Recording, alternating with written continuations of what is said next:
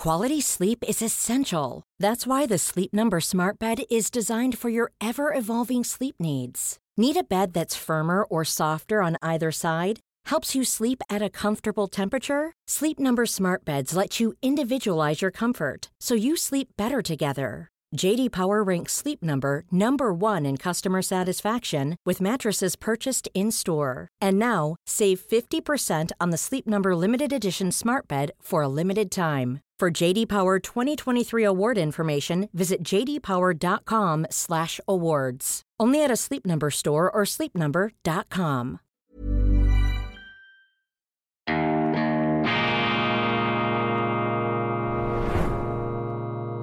Diese Ausgabe von Weltwoche Daily wird Ihnen präsentiert von Kibun, dem Schweizer Pionier für gesundes Gehen und Stehen.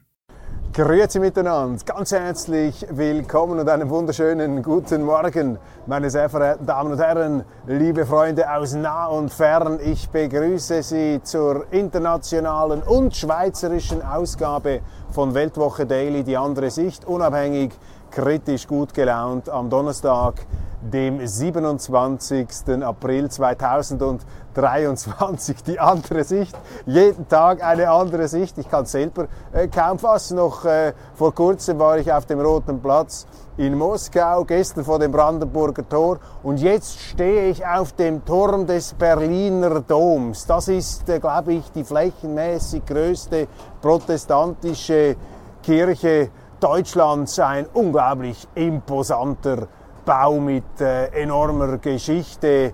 Die Wurzeln reichen zurück ins 15. Jahrhundert, glaube ich, aber zu seiner heutigen Pracht wurde dieser Dom, der Hohenzollern-Dom, wurde er errichtet im 19. Jahrhundert, ich glaube 1890 und wir waren im äh, großen Kuppelsaal, also quasi in der äh, kirchlichen Teil dieses Doms. Und da sind auch aufgebahrt ähm, ein paar ganz große Repräsentanten der Hohenzollern-Dynastie, unter anderem der große Kurfürst Friedrich Wilhelm von Brandenburg, der Mann, der gegen die klevemärkischen Stände sozusagen versuchte, den Absolutismus äh, nach preußischer Art äh, schon etwas aufzugleisen oder aber der tragische Kaiser Friedrich III., der 100-Tage-Kaiser, der an Kehlkopfkrebs verstorben ist. Und sein Nachfolger war ja dann Wilhelm II. Wilhelm der zweite Willi, der Mann mit dem Uniformenfimmel, der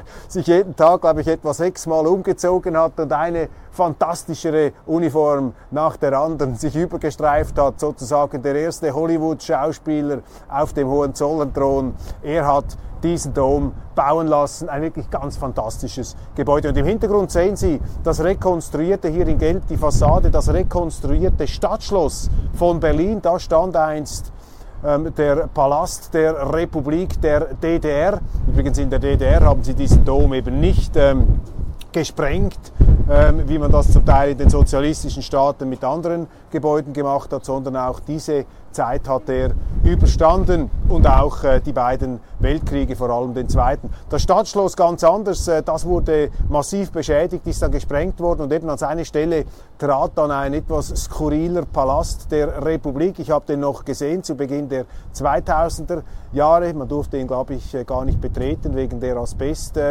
Asbestverschmutzung.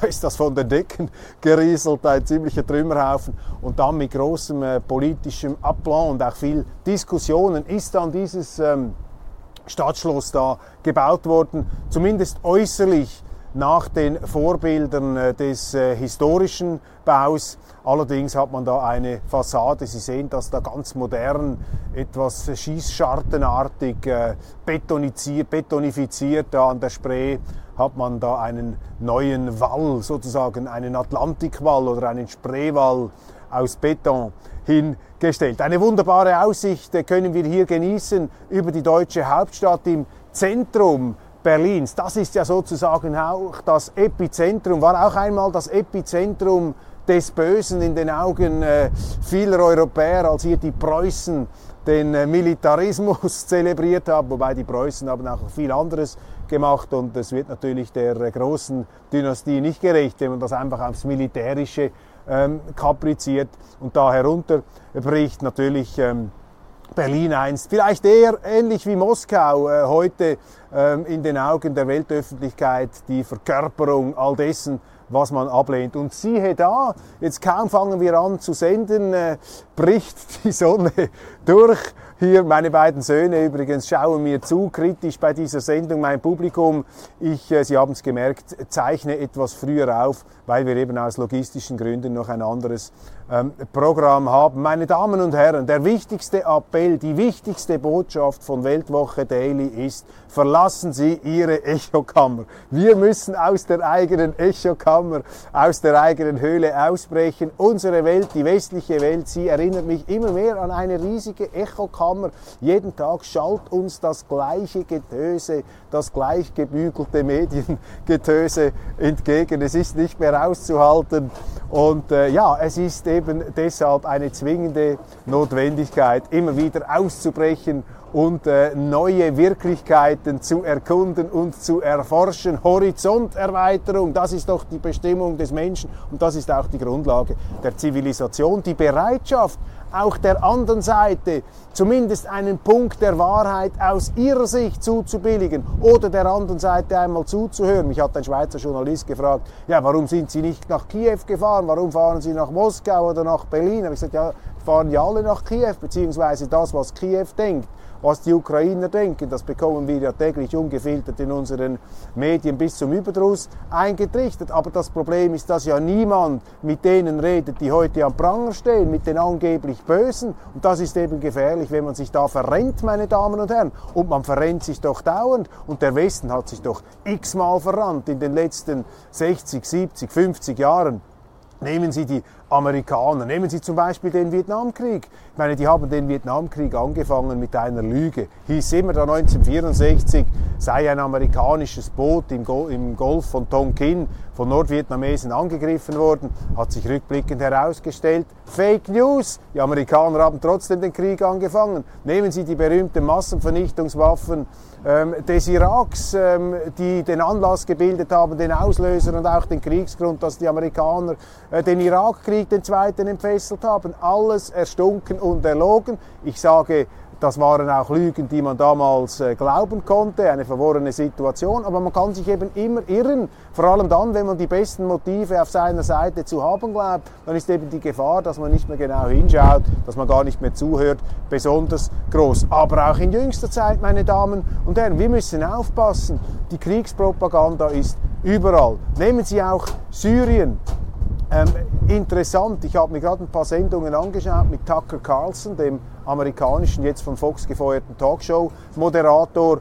Und der ist ja herausge rausgeschmissen worden, weil er vermutlich im amerikanischen Mainstream noch die letzte kriegskritische Stimme war und hier etwas Zweifel angemeldet hat und dagegen argumentiert hat, gegen, diesen, äh, Wand, gegen diese Wand und gegen diese Monsterwelle der Einseitigkeit.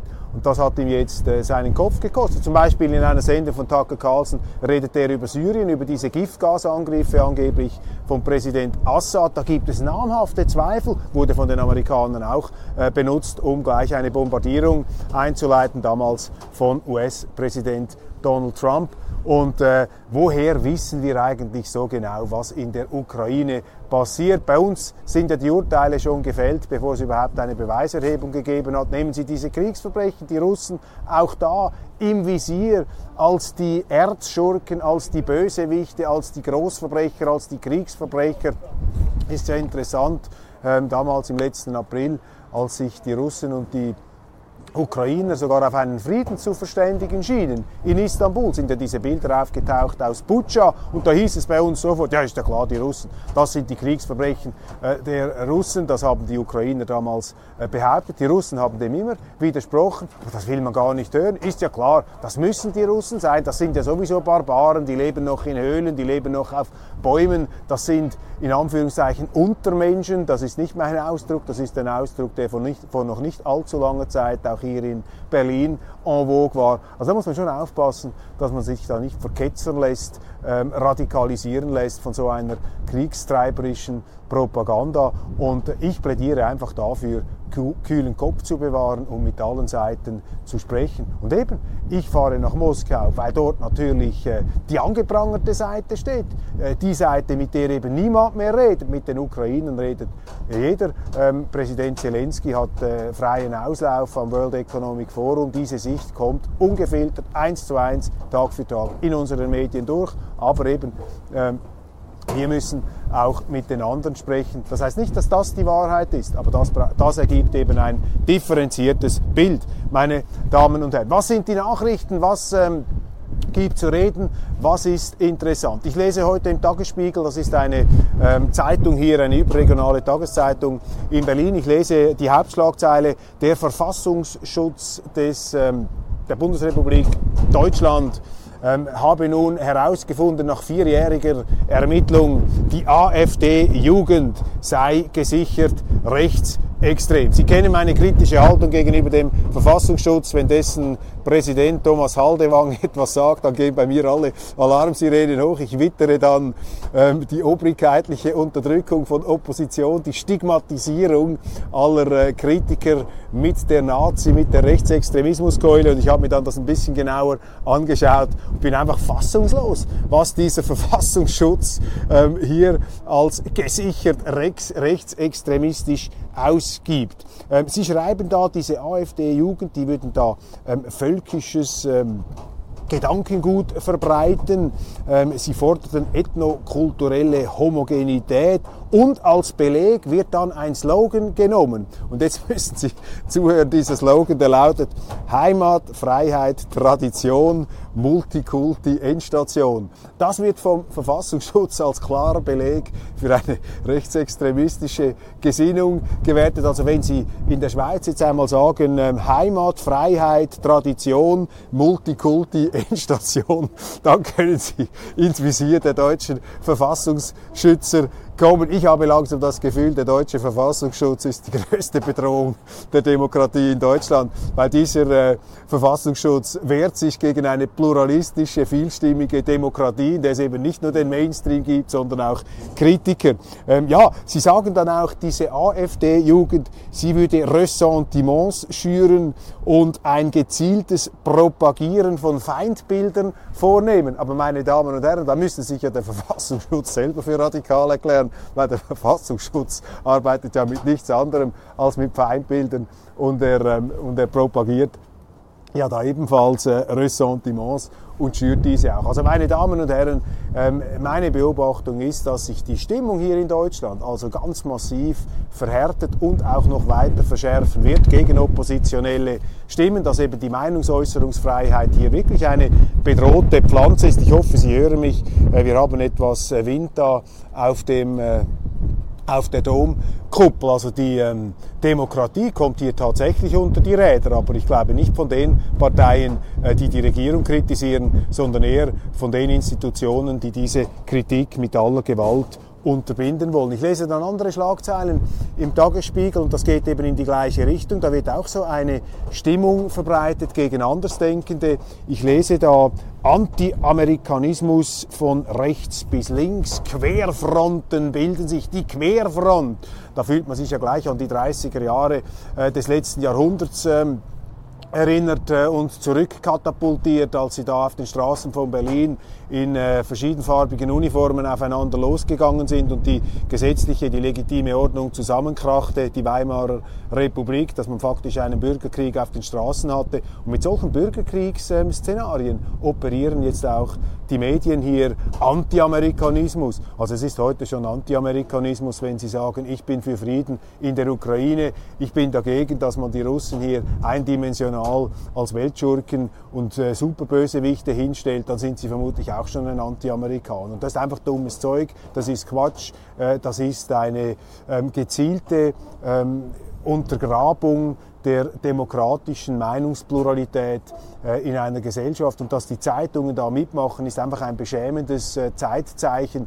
Das ist ein Indiz dafür, dass eben die Zeitungen leider ihrem Auftrag nicht mehr gerecht werden, hier die Meinungsvielfalt zu garantieren, auch zu erzwingen und auch jenen Meinungen, die man falsch finden mag oder anstößig, äh, Gewicht zu geben. Einfach deshalb, dass sie auch geäußert werden können.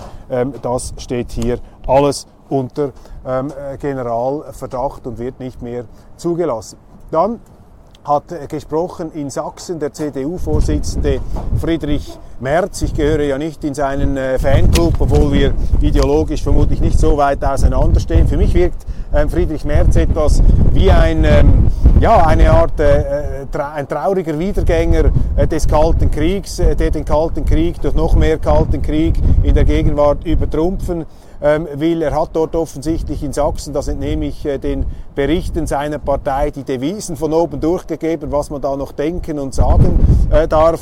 Äh, zum Beispiel hat er gesagt, also mit dieser AfD dürfe es gar nie eine Zusammenarbeit geben, mit denen werde man nie in irgendeiner Form zusammenspannen. Warum eigentlich nicht? Wenn man gleicher Meinung ist bei einem Thema, ist ja die Politik auch gezwungen, sachlich zu sein und nicht einfach alles nach den ähm, politischen und parteipolitischen Präferenzen hier ähm, sozusagen ähm, abzu, ähm, abzublocken. Ich habe mich hier etwas an einen äh, äh ruhigeren, äh, an eine ruhigere, weniger sturm, stürmische Ecke zurückgezogen. Möglicherweise hat hier jemand, der dazuhört, ein Windgebläse installiert, um den Ton zu unterbinden. Ja, man muss ja heute auf alles ähm, gefasst sein. Und dann hat ähm, Merz auch noch einen interessanten Satz gesagt, also ich zitiere hier einfach den Tagesspiegel.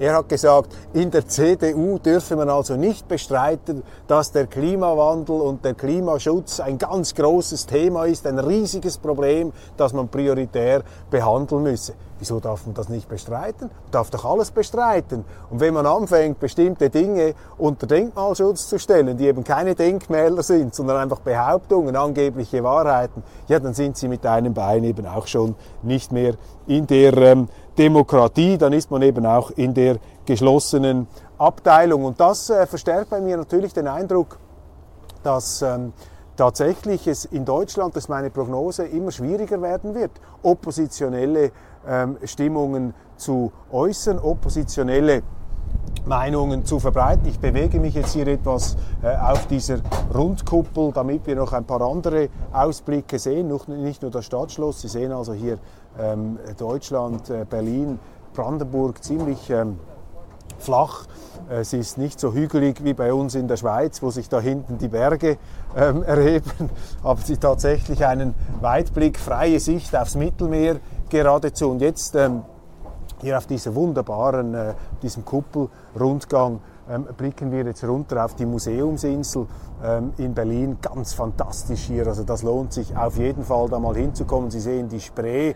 Das ist tatsächlich das kulturelle und spirituelle Zentrum von Preußen, ähm, von diesem Preußen, das es ja nicht mehr gibt, das ja am Ende des Zweiten Weltkriegs ähm, aufgelöst wurde, weil es eben als Hort des Militarismus galt. Ja, meine Prognose, wir waren dort stehen geblieben, meine Prognose lautet. You should celebrate yourself every day, but some days you should celebrate with jewelry. Whether you want to commemorate an unforgettable moment or just bring some added sparkle to your collection. Blue Nile can offer you expert guidance and a wide assortment of jewelry of the highest quality at the best price. Go to BlueNile.com today and experience the ease and convenience of shopping Blue Nile, the original online jeweler since 1999. That's BlueNile.com. BlueNile.com. Here's a cool fact a crocodile can't stick out its tongue. Another cool fact you can get short term health insurance for a month or just under a year in some states. United Healthcare short term insurance plans are designed for people who are between jobs, coming off their parents' plan, or turning a side hustle into a full time gig. Underwritten by Golden Rule Insurance Company, they offer flexible, budget friendly coverage with access to a nationwide network of doctors and hospitals. Get more cool facts about United Healthcare short term plans at uh1.com. Dass äh, es schwieriger werden wird, in Deutschland eine abweichende Meinung zu äußern, dass der Druck auf Andersdenkende, auf Kritiker ähm, zunehmen wird. Und darauf muss man sich äh, gefasst machen, darauf muss man sich einstellen. Umso wichtiger, äh, dass es äh, uns gibt. Ja, dafür sind wir da, dass wir hier dann eben ähm, als Winkelrieds und auch Schutzschilde immer wieder die anderen Sichtweisen vortragen. Klimaproteste. Äh, das ist natürlich auch hier noch das ganz große äh, Thema da, diese Öko, wie nennen wir sie, die Öko-Vandalen, die sich überall auf den Straßen festkleben. Ähm, außer wenn es kalt ist und regnet, dann äh, lässt das hier etwa, etwas nach. Ähm, lassen Sie mich hier Ihnen noch zeigen, da den Fernsehturm, ein äh, Monument aus DDR-Zeiten hier, äh, Blick auf den Alexanderplatz, Berlin-Alexanderplatz, Alfred äh, Döblin und der Schriftsteller und da noch äh, ja, dieses äh, rote Rathaus, äh, wunderschön. Hier sich erheben, ganz geschichtsträchtige Städten, meine äh, Damen und Herren. Ja, die Klimaproteste sind weitergegangen. Heute eine Großdemo in der Innenstadt, ausgehend von Kreuzberg. Und die Berliner Grünen-Chefin Bettina Janasch ähm, hat sich äh, deutlich positioniert. Sie hat gesagt, auf keinen Fall dürfe der Sicherheitsgewahrsam und äh, diese, die Präventivhaft ausgeweitet werden. Also sie äh, stellt hier äh, die äh, grünen Mitstreiter, da die Klimakleber sozusagen unter ähm, Denkmalschutz ebenfalls und unter eine Protektion des äh, Politischen. Das heißt, sie können hier also tatsächlich den Verkehr lahmlegen und äh, Gewalt anwenden gegen andere Menschen, in dem Sinn, dass sie sie daran hindern, ihr Leben äh, frei zu verrichten, dann haben sie offensichtlich wenig zu befürchten. Dann noch eine Schlagzeile aus Deutschland, interessant, Berlin-Neukölln. Da sind in einer U-Bahn-Station äh, sind da äh, drei Teenager stecken geblieben, zwei Buben und ein Mädchen. Die hat noch eine Waffe dabei, das hat zu Polizeieinsätzen geführt. Eine Facette, ähm, die vielleicht ähm, ein bisschen sinnbildlich ist für die Zustände in Berlin. Mir hat ein Zuschauer von Ihnen geschrieben, willkommen im Kalkutta Europas. Da muss ich Ihnen sagen, also so empfinde ich das doch noch nicht bei allen ähm, ja, ähm, ähm ostindischen Zuständen, die man hier antreffen mag. Die Entlassung von Tucker Carlson, dem äh, amerikanischen Talkshow-Moderator, super erfolgreich bei Fox News, gibt nach wie vor zu reden. Das ist auch kein gutes Zeichen für die Meinungsvielfalt und äh, die Gesprächskultur äh, im Westen. Denn Tucker Carlson, ich habe das eingangs schon gesagt, war im amerikanischen Mainstream-Fernsehen und Fox News ist ja Mainstream super erfolgreich. Da war er vermutlich noch einer der allerletzten, wenn nicht der allerletzte, der ähm, die ähm, kriegskritischen Stimmen gebracht hat, auch äh, interviewt, Interviewpartner immer wieder gegen den Strom, ja, jetzt hier windet es schon sehr stark, immer wieder andere Denkweisen, andere Sichtweisen gebracht hat und diese Stimme ist jetzt zum Schweigen gebracht äh, äh worden. Tucker Carlson übrigens, glauben Sie nicht das, was über ihn überall geschrieben wird, er sei da ein so äh, absoluter rechter Hetzer gewesen. Das schreiben Sie da in den deutschen Zeitungen, das stimmt nicht. Ich kenne ihn auch, wir haben oft miteinander gesprochen.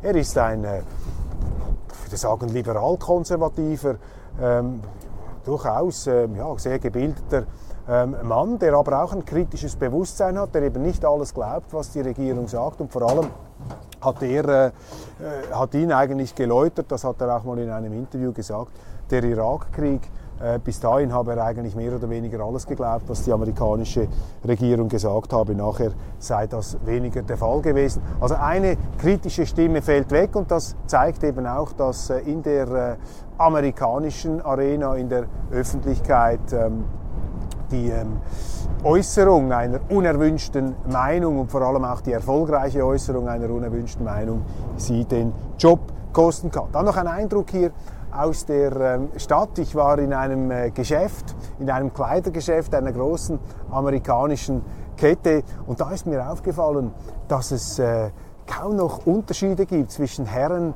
und Damenkleidern und dass auch die Fotomodelle, die eingesetzt werden, sich geschlechtermäßig gar nicht mehr bestimmen lassen. Also diese Transgender, diese Gender-Ideologie, die schlägt jetzt auf allen Ebenen durch Unsere Geschäfte sind schon zu Litfaßsäulen, zu Reklameplakaten einer bestimmten Ideologie geworden. Und wisst ihr, ich bin dafür, dass jeder äh, seine Präferenzen und auch seine sexuellen Neigungen und seine Identitä Identitätsprobleme äh, frei ausleben soll. Aber was ich hier ähm, beobachte, was ich hier sehe, ist eben etwas ganz anderes. Meine Damen und Herren, das ist für mich ein, ähm, ein Versuch, letztlich diese ganze äh, Sexual- und Gender-Thematik zu benutzen, um Stimmung zu machen, um, ähm, sag mal, die, ja, die Normalen, die, äh, die Leute, die, ähm, die jetzt nicht den ganzen Tag darüber nachdenken, äh, welche sexuelle Orientierung sie haben, und vor allem auch die Bürgerlichen hier anzugreifen, ähm, sie äh, in einer ähm, Art und Weise, äh, ihnen ein, ähm, das Gefühl zu vermitteln, dass sie ja, eine unterdrückerische Gesellschaft äh, aufrechterhalten würden. Und letztlich wird, wird, dieses Thema benutzt, um einfach eine bestimmte Agenda auch äh, politischer Art äh, durchzubringen. Und noch einmal, äh, nichts davon kritisiert irgendjemanden aufgrund äh, einer, seiner sexuellen Orientierung, aber das wird jetzt einfach zu einem ideologischen Hebel gemacht, um eben bestimmte andere auch äh, Forderungen ähm, gegen bürgerliche Gewöhnlichkeit, nennen wir sie Normalität in Anführungszeichen, in Anschlag zu bringen von linker äh, Seite. Wechseln wir auf die Schweiz zum Schluss. Da ist das Thema Parteienfinanzierung jetzt äh, doch äh, merkbar und verschärft in der ähm, Arena. Äh, ich habe eine Schlagzeile im Tagesanzeiger gesehen, dass der Flughafen unter Druck geraten ist, weil sie herausgefunden haben, dass sie da die EVP finanzieren und andere Parteien. Und das ist jetzt das Resultat dieser neuen Gesetzgebung, dieser Zwangstransparenz. Äh, ich bin dagegen, dass man diese Parteienfinanzierung offenlegt. Ich bin auch dagegen, dass man das Wahlgeheimnis offenlegt. Denn wenn Sie das offenlegen, dann kommen einfach die unter Druck, die nicht das wählen oder nicht das finanzieren, was en vogue ist, was erwünscht ist. Das ist da die, äh, die, die Absicht und das zielt am Schluss natürlich auch wieder gegen die Bürgerlichen, vor allem gegen die SVP. Stellen Sie sich vor, wenn eine Firma, wenn ein Konzern, wenn das herauskommt, ja, er hat da die SVP finanziert oder einzelne SVP-Politiker, dann werden die dermaßen in den linken Mainstream-Medien angeprangert, dass sie gar nicht mehr ähm, sich getrauen, so etwas zu tun. Und dann am Schluss haben sie eine staatliche Parteienfinanzierung, aber sie haben nur noch linke Parteien, die gratis finanziert werden durch Gratisauftritte in den Mainstream-Medien und auch im öffentlich-rechtlichen Rundfunk. Äh, das ist eine Fehlentwicklung der Demokratie in der Schweiz, dass man hier eben diese Transparenz erzwingt. Für mich ist ganz klar, Wahlgeheimnis muss garantiert sein, aber auch das Parteifinanzierungsgeheimnis. Ich muss doch niemandem Rechenschaft darüber ablegen, ähm, wen ich da finanziere als Politiker. Politiker haben auch die Aufgabe, als Winkelrieds aufzutreten oder als Schutzschirme. Schutzschirme. Nicht jeder möchte sich da outen und sagen, für wen er da wählt und wen er ähm, vielleicht auch unterstützt. Das ist Privatsache und äh, Gesellschaften, auch äh, demokratische Gesellschaften, können sehr, sehr intolerant sein. Das sehen wir jetzt ganz besonders gegen abweichende Meinungen, gegen Politiker, gegen Parteien, äh, die oppositionell sind, die einem nicht passen. Früher ging das gegen die Linken in den 70er Jahren, heute geht es gegen die SVP. Zurück zur ähm, Bewahrung der Privatsphäre was Parteien, ähm, was die Wahlen angeht, aber auch was die Unterstützung, die Finanzierung angeht. Dann ganz brisant, es äh, sind qualifizierte Informationen im Umlauf, dass die Schweiz im letzten Jahr Deutschland dreimal vor einem Blackout gerettet haben soll, von einem Stromblackout. Das höre ich aus Bundeshauskreisen. Dreimal hat die Schweiz Deutschland vor einem Blackout gerettet, also sehr gute Quellen. Und da muss ich sagen, das müsst ihr einsetzen in den Diskussionen mit Deutschland. Das müsst ihr diesen Scholzens und auch all den anderen, die immer wieder den Schweizer da in die Parade fahren, die sich da hoch trabend aufblustern, um uns zu sagen, wo es lang geht, denen müsst ihr äh, hier diese Fakten auch mal auf den Tisch legen. Vielleicht hat es ja Bundespräsident Alain Berset bei seinem letzten Berlin-Besuch gemacht. Und vielleicht war deshalb auch Kanzler Scholz nicht ganz so kritisch in seiner Schweiz-Schelte, in seiner Neutralitätsschelte. Ähm, Dann Auftritt von Roger Waters im Hallenstadion auch da wieder das gleiche Bild. Der Mann, der eben ein sehr erfolgreicher Rockmusiker ist, Mitgründer von Pink Floyd, einer der großen Komponisten und äh, Inspiratoren dieser Jahrhundertband. Der äh, Roger Waters hat ja ein paar Meinungen, die auch nicht äh, im Mainstream so wohlgelitten sein sollen. Er kritisiert da das Russland-Bashing, das allgemeine, hat auch schon Israel kritisiert. Jetzt wird ihm natürlich da Russophilie und Putinörigkeit und Antisemitismus äh, um die Ohren geschlagen. Auch das, die Berichterstattung jetzt in unseren Medien von dieser Intoleranz und Einseitigkeit geprägt. Wir müssen zurück zum Pluralismus. Man muss es doch auch akzeptieren können, wenn einer eine andere Meinung hat, auch wenn man diese Meinung falsch findet. Aber wenn eben einer so eine Meinung ausdrückt, dann wird er gleich moralisch fertig gemacht. Und das machen die Medien, um sie einzuschüchtern, um sie abzuschrecken. Sie möchten ihnen letztlich das, äh, den Mund verbieten. Sie möchten ihnen mit der Reitpeitsche übers Maul fahren. Und das ist der falsche Ansatz.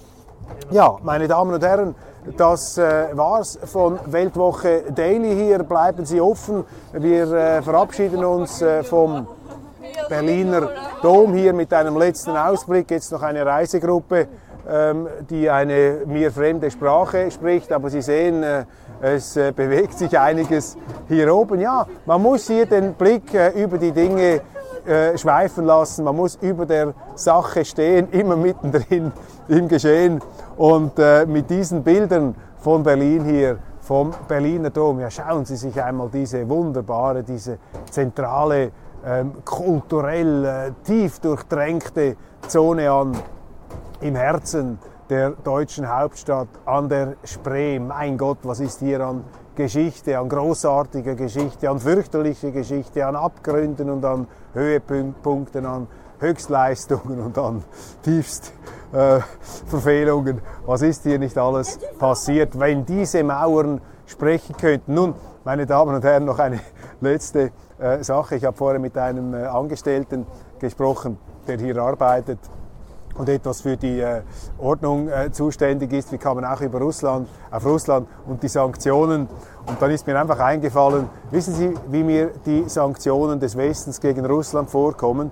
Das ist etwa so, wie wenn ich hier diese Wand, hier sehen Sie, wie wenn ich hier mit meiner Faust an diese Wand schlage und sage, so, jetzt habe ich diesen Dom aber gezeigt da mit diesen Faustschlägen oder hier mit dem Fuß, wenn ich da rankicke. So, Jetzt haben wir es dem Dom aber gezeigt. Das ist für mich etwas die äh, bildliche Umsetzung dessen, was wir mit den Russland-Sanktionen probieren. Der Westen, ein Achtel der Menschheit, sanktioniert Russland, ein Land in zwölf Zeitzonen, ein riesiger Gebietsgeländekoloss, äh, überreich ausgestattet mit Rohstoffen. Und wir glauben, wenn wir da den Hahn von unserer Seite zudrehen, dass das vor allem Russland schadet. Das glaube ich nicht.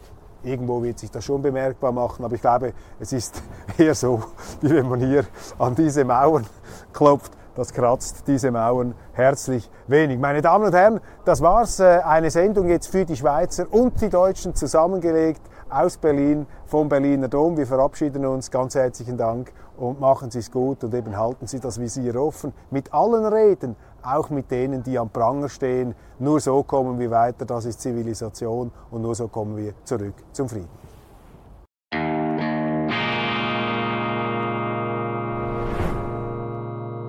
Diese Ausgabe von Weltwoche Daily wird Ihnen präsentiert von Kibun, dem Schweizer Pionier für gesundes Gehen und Stehen. Hey, it's Paige DeSorbo from Giggly Squad. High quality fashion without the price tag. Say hello to Quince. I'm snagging high-end essentials like cozy cashmere sweaters, sleek leather jackets, fine jewelry, and so much more. With Quince being 50 to 80% less than similar brands. And they partner with factories that prioritize safe, ethical, and responsible manufacturing. I love that. Luxury quality within reach. Go to quince.com slash style to get free shipping and 365 day returns on your next order. Quince.com slash style.